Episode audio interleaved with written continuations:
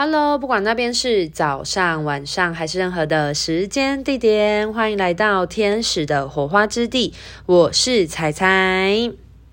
今天一样想要继续跟大家聊一聊关于钱的这回事啊。那在聊今天的主题之前呢，我想要先丢几个问题给大家稍微想一想。如果你把钱拟人化的话，假设钱他是一个人，你觉得你跟这个人他的关系如何？虽然很多人说感觉要跟钱谈恋爱，不过我后来仔细想想啊，我觉得比起谈恋爱，其实我觉得钱更像是我们的家人呢，因为我们没有办法跟钱断除关系呀。所以其实我觉得钱很像是我们的家人，就是我们从出生，然后到我们。死去，其实虽然说钱乃身外之物，钱就是万嗯、钱不是万能的，对。可是我们其实只要我们活在地球上面，钱它就是我们在地球的其中一个游戏规则之一。所以，我们不管生与死，死了当然就超脱物质了啦。不过我的意思是说，只要我们生命还在的。一口气的时候，其实我们就必须要去理解我们跟钱的关系是如何的，以及我们要如何去经营我们跟金钱之间的状态。那所以这就是为什么我想要先问大家一下：如果钱它是我们的家人的话，或者是说它是我们青梅竹马啦，从我们小时候就一直在了。如果你把它拟人化，你觉得钱？你跟钱的关系如何呢？你爱钱吗？那你觉得钱爱你吗？因为我们能量是双向的嘛，在前面的时候我们就已经先提过了关于金钱能量的概念嘛。那金钱它就是一个质量守恒啊，你付出了，那它会以某一种形式回到你的生命当中。那在我们探讨就是关于跟金钱有关信念的部分的。前提之下呢，其实我觉得大家先必须要去了解你跟钱现在的现况是如何。好，那所以大家先想想，想完之后呢，我们就要继续来聊这件事。所以呢，今天其实想要跟大家聊一聊的是关于金钱信念里面当中有哪一些负向信念会影响到金钱。呃，进出我们的生命当中，因为毕竟金钱是一个能量嘛。那有哪一些信念会影响到，就是开源的部分，影响到金钱能量来到我们生命之中？那节流呢？其实就是呃，有哪一些负向信念会导致金钱很容易就发散出去了？对，其实我觉得讲把金钱讲成是一种关系的状态，我觉得非常的好，因为我们来到地球，我们就是要学习爱嘛，不管是爱自己啊，或者是爱别。人爱这个环境，爱这个宇宙，其实就是一个关于爱的学习。你要如何学习去爱以及被爱？那其实金钱能量也是，我们要如何去在金钱？假设金钱是一个人嘛，那我们要如何学着去爱钱，以及我们要学习如何接受钱对我们的爱？这就是一个很重要的概念啊，一个双向的能量流动的概念。那我下面统整出了几点关于金钱能量的负向信念的话呢，提供给大家参考，有分成开源跟节流的部分。那当然，如果有一些我没有提到的，或者是你有一些自己的亲身经历，你可以去类化它的话，都很好。那这些是我同整在我所接的个案，或者是我自己在做金钱能量嗯探索的部分呢，所归纳出的几点。第一点的部分呢，就是关于钱来到我们生命之中呢，那个开源的部分有哪一些负向信念会影响到，就是导致你会觉得你好像都赚不了钱，或者是你会觉得你赚的钱很少。第一个部分的话呢，是你不相信自己有创造金钱的能力。简单来说，就是很多人对于职业的想象呢是非常局限的。我想要讲一件事，诶，就是我觉得很多人对于赚钱能力没有安全感，是因为很多时候我们所认知的这些赚钱的方法，其实它是非常有限的东西。譬如说，像以前啊，大家都不觉得。当 YouTuber 赚得了钱，然后呃，特别是从事，我发现特别是从事艺术相关的，因为你创造出来的东西可能是抽象的，或者是说它是一种就是跟内在灵魂能量相关的东西，它不是创造出一个生活必需品的这种物质的东西的话，就很容易会被否定。那这个被否定的过程，其实我有很深层的思考过，为什么会这样？那是因为你在从事那个能量的投入的过程，它可能不是现阶段大家嗯旧有的框架里面所认知的赚钱的职业。譬如说，像艺术家，好了，他们画画，很多人做画画就是嗯。不相信说他们可以透过画画赚钱，赚得到钱，或者是说很多人拍影片啊，然后就觉得哦，拍影片可能就要去当导演啊，才赚得了钱。其实他们对于做从事某一些事情，你认为的兴趣嗜好的事情，其实他们会觉得要他成为专业之前，对于那些职业是有一定的框架的概念。但是事实上呢，我觉得在现在的世代很有趣，只要你。一直去投入你喜欢的事情，其实我们每个人都可以创造出独一无二的职业。因为现在的很多新兴的产业跟职业，已经是可能五年前甚至是十年前、五年前所想象不到的东西。就像是现在有很多新兴产业是被被创造出来的。那如果假设你对于做某一件事情是很有兴趣、很有乐趣的，可是你从小到大都被灌输这个东西它赚不了钱，要求你要放弃，而你就放弃了的话呢？那代表说其实某部分你不太相信你自己有创造金钱的能力，你从事你喜欢的事情，它并不能为你带来财富。那其实这是一个很可惜的部分，因为。因为它就是，其实钱它就是质量守恒啊，你就是一直你的能量投入在什么地方，它就会以钱的方式回馈回来嘛。那只是它创造金钱，就是我们所说的这个变现方式，只是可能不是你所认知的。就像是 YouTuber 他们透过拍影片赚钱嘛，但是他们拍影片呢，并不是透过他们拍，嗯，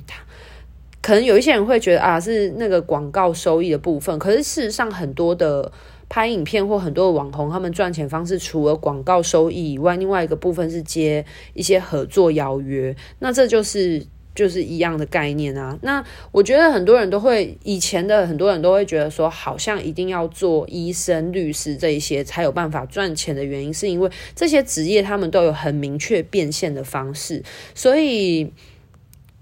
就相信你自己吧。如果你对什么东西有兴趣，你就试着去做做看。那在做的过程当中，其实或许你就会摸索出一套它变现的方式。那这个变现方式或许不是大家印象中所认为的变现方式，它可能是别的的方式。但是你一样可以从事你喜欢的事情。所以呢，嗯、呃，影响金钱的负向信念，其中一个第一点的话，就是你不相信你自己具有创造金钱的能力。特别是如果你从小到大的生活环境，你的家人、你的呃身边的人是很反对或很否定你的嗜好的时候，就会这样子。还有像是很多很喜欢画画的人啊，都会觉得啊画漫画不太好啊。可是其实画漫画赚到钱的人也是大有人在，只是你愿不愿意去精进，会把你所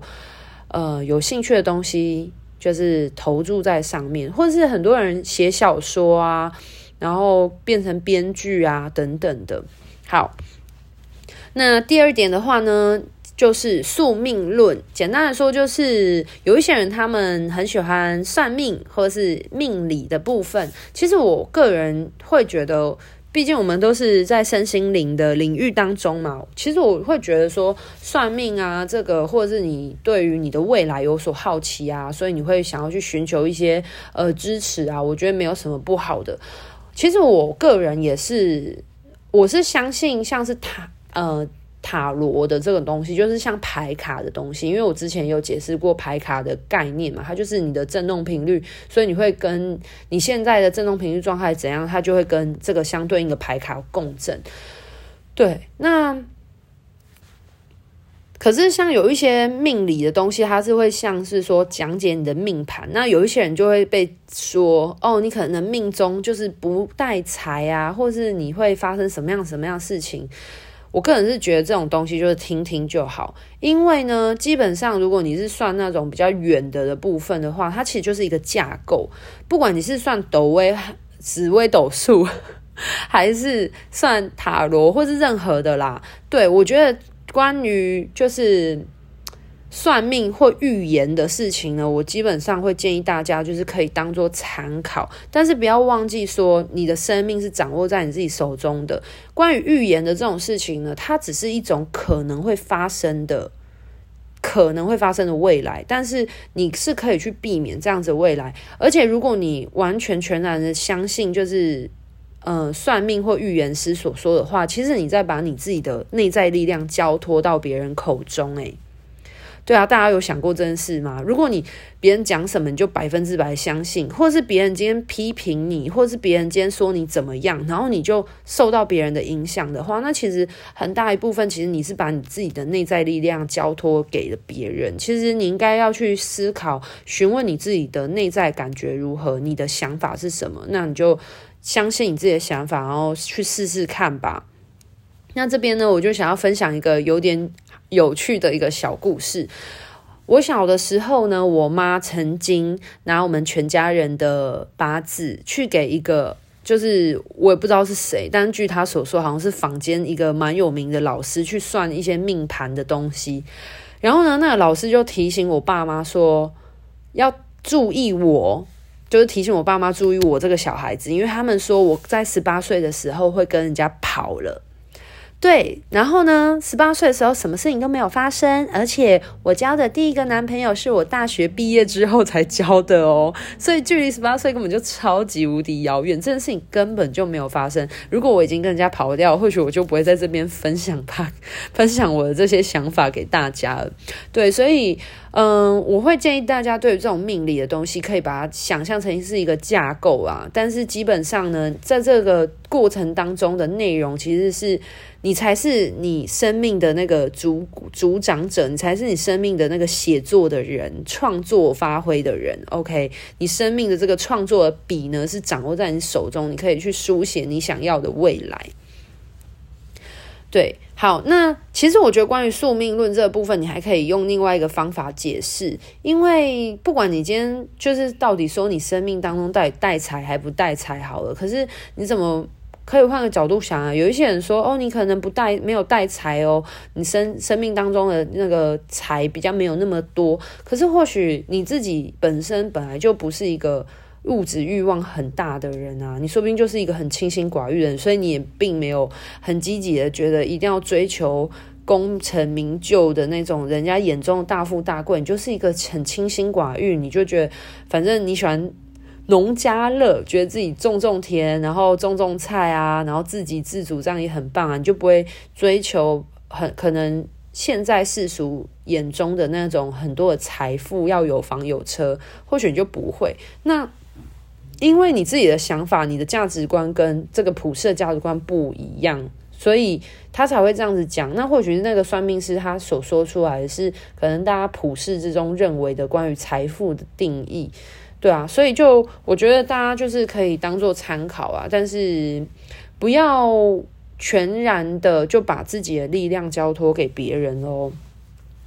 第三个部分的话呢，是外在的环境对你的意念产生的影响。这个部分其实有这样讲起来，有点像是说，你有没有办法判断哪一些想法是你自己的想法，然后哪一些想法是集体潜意识？我常常讲嘛，集体潜意识它就是一种文化啊。这个文化它是如何认定的？你有时候你会希望得到文化的认同，或大多数的人认同。可是这个东西它不一定是来自于你原始的想法。举例来说。像有一些人为什么一直觉得自己赚钱赚太少？可是或许这个人根本就赚很多的钱，他可能是一个月收入可能四五万的人，但他为什么他会一直觉得他呃没有什么赚钱能力？那有可能会因为说。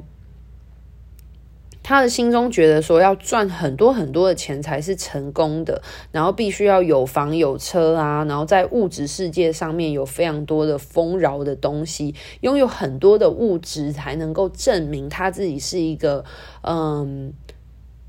很丰盛的人。但事实上是这个样子吗？很多时候，我们对于有钱，或我们对于丰盛，或我们对于成功的定义呢，其实不是你为你自己定义的。其实很多时候，你是拿这个世界或这个社会的外来的一个普世的标准来定义自己。那如果你是一个这样子的状态之的。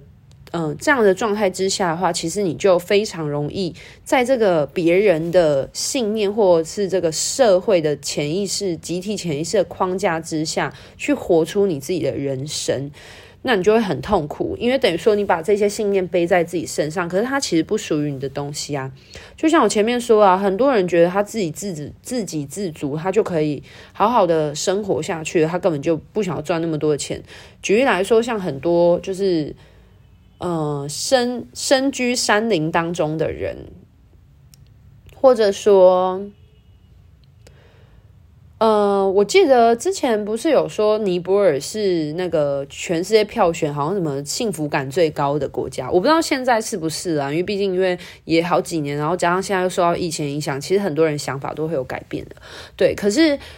呃，为什么？反而是在有一些物质，我们大家看起来好像说物质比较单纯、比较朴实的地方，他们的幸福感反而比较高。原因是因为他们对于这种呃拥有的感觉其实是很简单的，他们的需求可能就觉得可以吃饱啊、喝暖啊、穿暖啊。基本上，他们就满足了他们的生存需求，然后他们对物质的要求也没有那么的多的时候，其实你是很容易满足的，对。所以，其实我们老实说，人真的活在地球上的所需要的真的很少。诶，假设如果这个世界没有金钱跟奢侈品的话，我们还是都有办法活得下去的。那第四点的话呢，就是你对钱有一些负向的感受，你可能觉得钱是很危险的啊，人一有钱啊，然后可能呃就会受到某一些生命的威胁啊，或者是说你曾经看过家人家族之中的人因为有钱而被受到一些伤害啊，就譬如说。可能有人被绑架 之类的，我这讲的例子可能比较夸张一点啊。可是我相信啊，我知道，我举个例子，就是像有一些小朋友，可能你在很小时候，你曾经看到说，就是大家可能为了争家产，然后可能亲戚之间就撕破脸啊等等，然后你就会觉得，呃，钱竟然可以让大家就是变成了另外一个你觉得很。就是你会觉得很负向的那个样貌的时候，可能对于呃有一些人来说，他对于钱就会种就是种下一些负向的感受。所以呢，如果你是觉得钱是危险的，或是钱是有攻击性的的状态的话呢，很多时候你就不想要赚太多的钱，因为你在你的灵魂意识当中，你会觉得说赚太多的钱。会拥有太多的钱会有危险，所以你不想要那么多的钱来到你的生命中，所以你可能对于赚钱，你就会处在一个比较消极的态度。第五点就是觉得钱很俗气，觉得钱很世俗，觉得钱很很市侩这样子，然后然后就不喜欢谈钱。我以前会耶，我以前就是希心里又希望赚钱，可是。跟人别人讲钱或跟别人要钱的时候，又觉得很心虚。我不知道大家会不会这样子，就是就是好像一提到钱，然后嘴就会变得很软这样。对，然后或是觉得说啊，谈钱很俗气，谈钱伤感情啊。我跟你讲，你不谈钱，更伤感情，因为钱这个东西，它就是很实际的一种能量转换。你今天有做一些努力跟付出，可是你觉得你的报酬不对等的时候，那个感觉就是会不舒服。对，那特别是我觉得很多的身心灵老师，其实还蛮容易会遇到这样子的难关的，因为像很多人都会觉得说啊，身心灵不就是就是很有爱啊，然后很有光啊，然后。如果你真的是一个很有呃很有爱的服务的灵魂的话呢，那你为什么做身心灵，你还要跟大家收钱呢？啊，你一定就是敛财啦，然后就被人家诟病说什么是爱钱啊等等的。其实我觉得这个哈，我个人齁，我已经比较有一些跳脱这样的想法。那我觉得在这边也可以分享，因为我不知道就是未来我的音频会不会被一些同行听到，或是你现阶段可能你也是对于身心灵有兴趣，我不知道你未来会不会投入身心的这个事业里面。但是我想要分享一件事情，就是如果你觉得，嗯。我觉得，与其去诟病就是身心灵的老师就是收费就是爱钱这件事情，我觉得大家应该要先去思考，诶，就是为什么你觉得你接受别人的服务，然后你不愿意给予一些金钱的能量平衡的流动呢？因为今天不论一个人他的。付出到底是有形的付出还是无形的付出？我所我代表意思是说，你今天获得的东西，不管它是它是一个物品的东西，还是你今天获得的东西，它是一个无形的服务。就譬如说，像我们这种知识的提供，或者是这种能量的东西，其实它是无形的。可是今天不管是有形无形的啊，就是一个人他都有投注他的心力、时间跟能量了，那你为什么会觉得你？你不用去给予相对等的金钱的这种能量的流动呢？就是与其那些去控诉，就是别人很爱钱的人，我倒会很，我倒会想要反问那一些人说：你为什么不愿意付费？那如果你不愿意付费的话，其实你可以去寻找不需要收费的服务或资讯。其实每个人都拥有，就是。力量，你可以去。其实现在网络上很多有爱的人，就是会分享一些资讯。那这些资讯其实就是放在网络上面，或放在很多的，你可能很多的管道方式啊，你可以接收到这些对你来说很有启发的内容。那你也可以选择就是自救啊，天助自助者嘛，对不对？那如果你今天觉得你需要他人的协助来帮助你自己，你觉得你可以。让你的能量转化的更快，或是带动你的思维的转化，或是提高你的振动频率，是一个更快的状态的话，等于说你其实是花钱买时间，就是买别人的经验，买别人的时间，然后去让自己可以提升的更快速的话，那你为什么会觉得自己不需要用相对的能量来交流呢？就是你为什么不愿意去付这样的钱？如果你不愿意付钱，你就去寻找，就是不，就是你不用付，你不用花钱，然后你也能够得到启发跟帮助的资源啊。那如果你觉得你今天很需要这样子收费的服务的话，那你为什么不愿意去付这样的钱？大家可以听得懂我想要表达的意思吗？就是我的意思是说，你也拥有选择权啊。那你为什么就是你？你觉得你心里很希望能够获得这样子的付费服务的时候，但是你同时你又要去责怪别人说：“哦，我不想要付这一笔钱，你应该要送我。”其实我个人是觉得，哈，人有时候哈，你是必须要有付出，你才会珍惜。诶，因为。如果很多东西它如果是免费的时候啊，其实别人不一定会愿意珍惜这样子的能量的流动。简单来说呢，就是我之前有听到一个很有趣的故事的譬喻，就是嗯。简单来说，就是如果假设我今天不喜欢吃蛋，然后我每次呢，我每天的便当里面都会有一颗蛋，然后呢，旁边人就说：“哎，你不喜欢吃蛋哦，好，那我喜欢吃蛋，不然你的蛋给我好了。”那我每天都给他，我每天都给他这样子。那突然有一天呢，就是哎，有另外一个人出现了，这样，然后呢，然后这个人他也说：“哎，你不喜欢吃蛋哦，那我可以帮你吃你的蛋。”那我就觉得说，反正我我就是这个蛋。我不需要啊，反正我就给任何一个人都可以，然后我就给了另外一个人这样子。那原先接受我蛋的人是不是都会觉得说，诶，那个是我的蛋诶？就是你懂我意思吗？就是其实有时候免费给予的东西啊，是别人不会珍惜的，反而是啊，这个人他有投注付出了，然后呢，他反而就会很认真的投入，因为他会觉得说他有付出，然后他要好好的就是去感受他所付出的这些。他的金钱去转换成的这个经验，所以他就会很认真的投入在其中的时候，那他很认真投入的时候，自然而然他的收获就会很多啊。所以我个人觉得说，就是钱其实它有某部分其实是为了让我们能够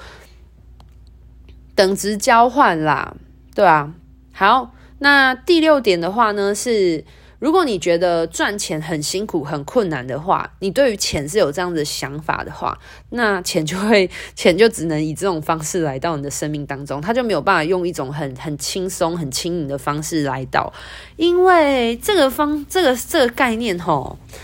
很常发生在那个家族信念里面。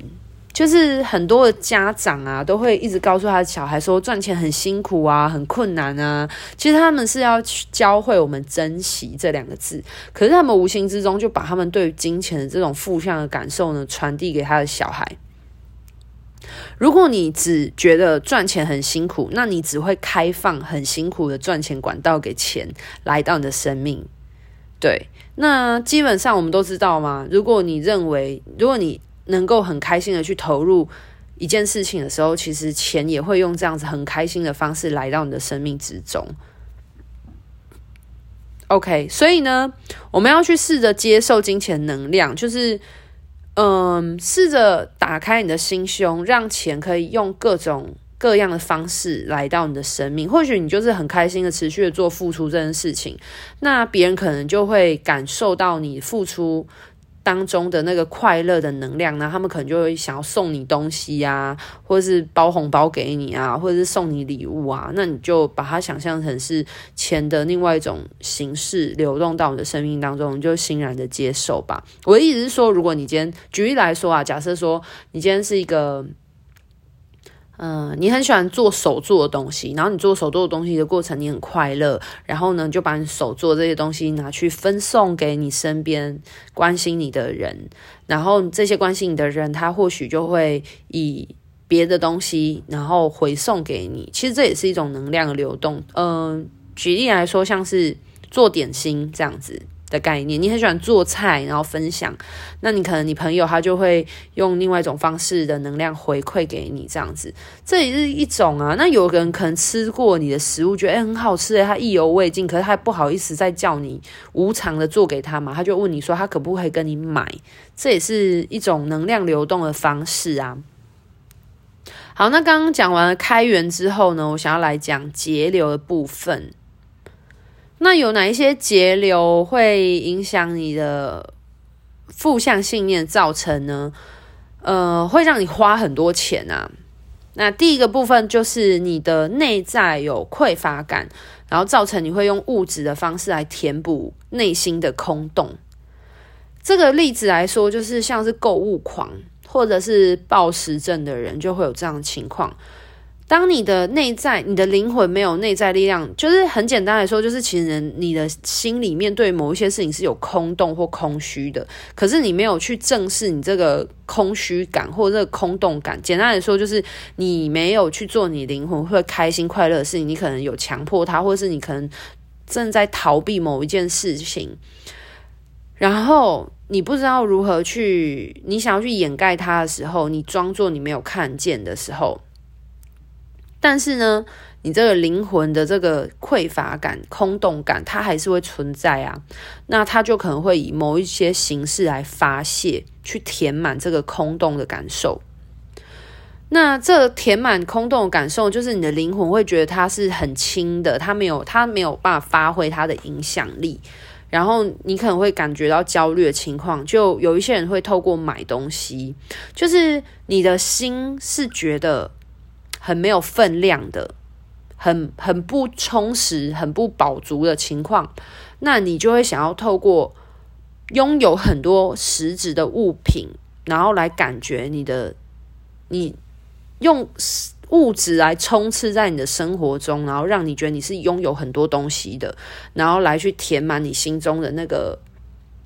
空虚感。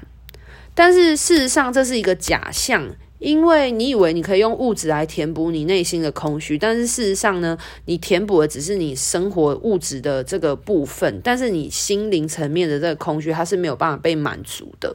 所以就很多人会变成像购物狂，就是他会用很多物质，然后来填补他的空洞。但是你的灵魂以为填补得了，但事实上是没有办法的，因为物质归物质，心灵归心灵。如果你有这种心灵匮乏情况的话，你应该要去面对你到底是。对什么东西很没有安全感，然后你为什么一直觉得自己的灵魂是很没有力量、很没有影响力的？你到底对什么东西很无助？吃的也会哦，很多的灵魂觉得他自己没有分量、没有重量、没有影响力，那他就会可能想要透过吃的方式来让自己更有分量、更有重量。但事实上，它只会反映在你的体重上面，它对于你实质的灵魂的力量的影响力其实是没有没有太大帮助的，它只是一个假象而已。好，那第二点的话呢是。对钱没有安全感嘛？然后第二点的部分其实是你不敢花钱，因为你可能觉得钱用掉就不会回来了。可是还记得钱，它其实就是一个一池活水耶。如果你今天钱只有一直进来、一直进来、进来，然后你没有出去的话，那你是不是就让自己过得不快乐？因为你并没有去好好对待你的物质生活啊，你没有让你的物质生活活出你想要的。如果你是愿意去把钱花在自己身上，而且是你有需求的生活身上，那你应该会感觉到是满足，而不会是那种因为害怕花钱，所以你把钱都紧紧的锁住，然后让你自己过得很刻苦。就是如果你是让自己过很刻苦的方式，我觉得勤俭这个都还好。勤俭就是代表说，哦，你只是你的需求很低，或者是你可能有一些欲望，但是你你会知你能够分辨说，哦，你哪一些是你的欲望，哪一些是你的需求，这个就不太一样。可是我所说的是，你让自己过得很刻苦，就是你明明是很有金钱能量的，可是你有心中有害怕，然后你不敢把它花掉。那如果你有这样想法的时候呢，其实你就没有办法开心的花钱，你没有办法开心的让钱出去服务。就是你会觉得你花出去的每一笔钱都是很痛苦的，即便那是你需要的东西，这样你会很辛苦哦。那第三个部分的话是受害者意识。其实受害者意识呢，跟那个前面的那个钱，觉得钱是有危险的那个，其实有一点点感，有一点相关。受害者意识就是什么呢？就是他不喜欢钱待在自己的身边，因为他可能有被钱伤害过。就是可能像是有一些人，他曾经拥有过很多钱啊，然后他就可能得到不好的对待。像有一些人，他可能拥有钱，然后他可能反而被人家霸凌或被人家威胁，或者是说他觉得他拥有钱了，然后他的家人可能就会跟他要钱啊，然后造成他呃家庭关系不和，所以他就会觉得说，与其就是那我宁愿我身上没钱嘛，这样子我身上没钱，我家人也没有办法跟我要钱啊，所以他就会下意识就会想要把钱花掉，那他一直把钱花掉。的过程当中，其实他就一直觉得他自己都没有什么金钱的感觉，并不是因为他没有赚钱能力，而是他不敢拥有钱。对，好，那第四点的话呢，就是你不珍惜钱的价值，就是你会给被人家当判纳，大家听得懂判纳是什么吗？就是当那个凯子削，就是明明一个东西它十块钱，他就可以买到，就是这个东西明明拥有十块钱的价值。但是呢，你却就是觉得说啊，反正无所谓啦。你买那种人家已经哄抬过的价格，那种二十块、三十块、五十块，就是明明这个东西它才值十块钱而已，然后你就花五十块去买一个一模一样的东西。就是我所说的意思是在你就是知道的前提之下哦。对，大家一定会觉得说，我讲这个是很像笨蛋，对不对？就是如果你知道前提之下的话，你怎么会想要去买贵的东西呢？诶，事实上就有可能啊，有一些人就会觉得说啊，随便啊，没关系啊，等等的，就他或许就不会有那种就是呃，想要货比三家啊，然后好好的去就是感觉他有没有把他的钱花，就是好好做功课。我们所说做功课，其实我觉得这个东西举什么例子来说最实际呢？就是买房子，因为。你那个小钱一点点啊，就感觉不出太大差异，对不对？可是如果你今天买房子，为什么很多人买房子都会做功课，而且是认真做功课？就是因为买房子真的差一点点就差很多，那都是以万的单位来计算的。所以为什么大家通常往往买房的时候都会很认真做功课，就是这原因。对，那如果你能够，就是如果你是一个不珍惜钱的价值的人，然后别人讲什么你就听什么，然后你就说哦好啊，就买啊，这样子你就很容易会吃亏啊，啊就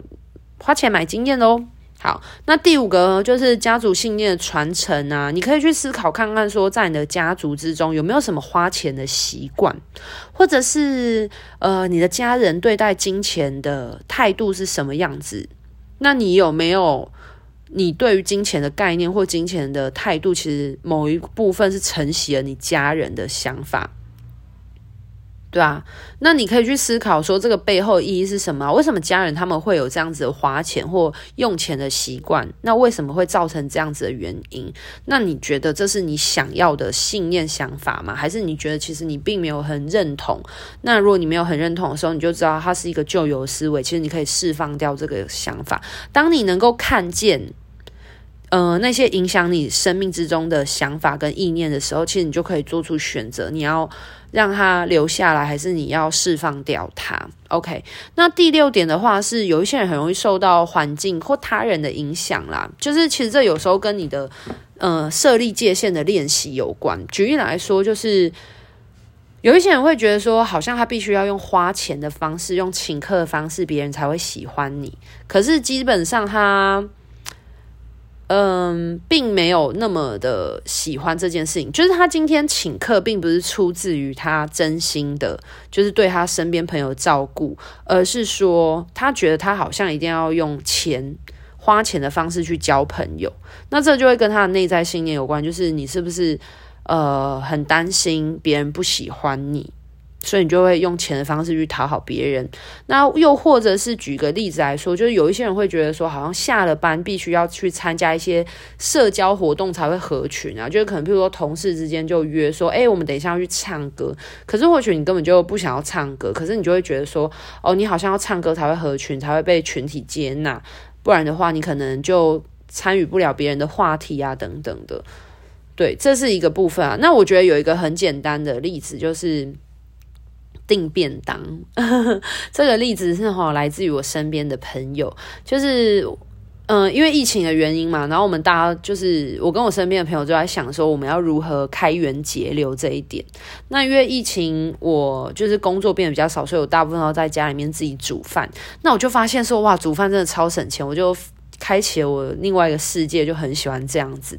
对，可是我朋友呢，他就是还还是一样在公司。工作，然后他就说，他觉得同事都会订好贵的便当哦，就是动辄都要就是一两百块这样子，然后他就觉得对他来说也是一个蛮大的花费。我就跟他讲说，那你为什么不要拒绝他们？就说那他们吃那个，你想要自己去买你可以接受的小吃摊的，就是面食啊或饭食，或你买你预算以内的便当呢？因为呃，很多时候你可能觉得你合群，你必须要这么做，但是其实我相信，如果你这么做，你也没有影响到别人啊，那为什么你不敢？对啊，那其实我觉得这来启发来自于，就是我看到某一个理财的 YouTuber，我忘记他叫什么名字了，反正就是他有提到说，他以前就是他大学的时候也是，就是比较没有钱嘛，然后他就是。他吃饭的时候呢，他就会挑选那些餐厅的预算。那他说，如果如果是你真正的的朋友，他们是能够尊重你，就是现阶段有这样子预算的考量。但如果他们只是酒肉朋友，或者他们跟你频率不是那么合的人的话，那他们就会自己去吃他们的饭。可是如果他们是真心的在乎你这个朋友的话，那他们会为了你，就是去调整他们的餐厅的预算。懂我意思吗？就是他们如果很希望你可以加入这次的聚餐的话，那他们应该会以你的预算去考量餐厅，而不是以他们的。懂我意思，对吧？好，那这边的话是我主要列出的几点，可能会影响到金钱的负面信念的大方向啊。那当然，可能大家还会有一些其他的想法，或者是你有你自己对于金钱的观念，我觉得都 OK。其实今天这一集就是一个抛砖引玉，希望大家去审视一下说，说讲到钱对你来说，你的感觉到底是如何？你到底喜不喜欢钱呢？如果你有正向的感觉的话，那钱也会投予给你正向的感受。但是如果你对于钱一直以来都是一些负向的感觉啊，一些不好的感觉的话，那即便钱今天来到你的生命当中，它也不会是给你快乐感觉，你一样会有负向的感受。所以，呃，我们要去，我觉得把钱拟人化就对了。你要去经营你跟钱之间的关系，那我们必须要有付出、有投入嘛。那你付出投入的过程当中，你是不是快乐的？你是不是心甘情愿？其实就很重要，对啊。所以，嗯、去问自己说，你现在跟钱到底如何？与其去一直追求钱，然后要钱来爱你，然后要要有更多钱来到你的生命之中之前，你应该要先去思考说，你跟钱现在关呃关系如何？如果你打从心里你。就是超痛恨钱的啊，那这样子很多钱来到你的生命当中，其实也只是互相折磨而已，对吧？好，那希望这一集呢有抛砖引玉呢，带动大家对于金钱有一些不同的想法。祝福大家都可以跟钱搞好关系哦。所谓的搞好关系，真的是好关系，就是学习被钱爱以及被爱啦。对啊，那今天的分享到这边告一个段落喽。拜拜。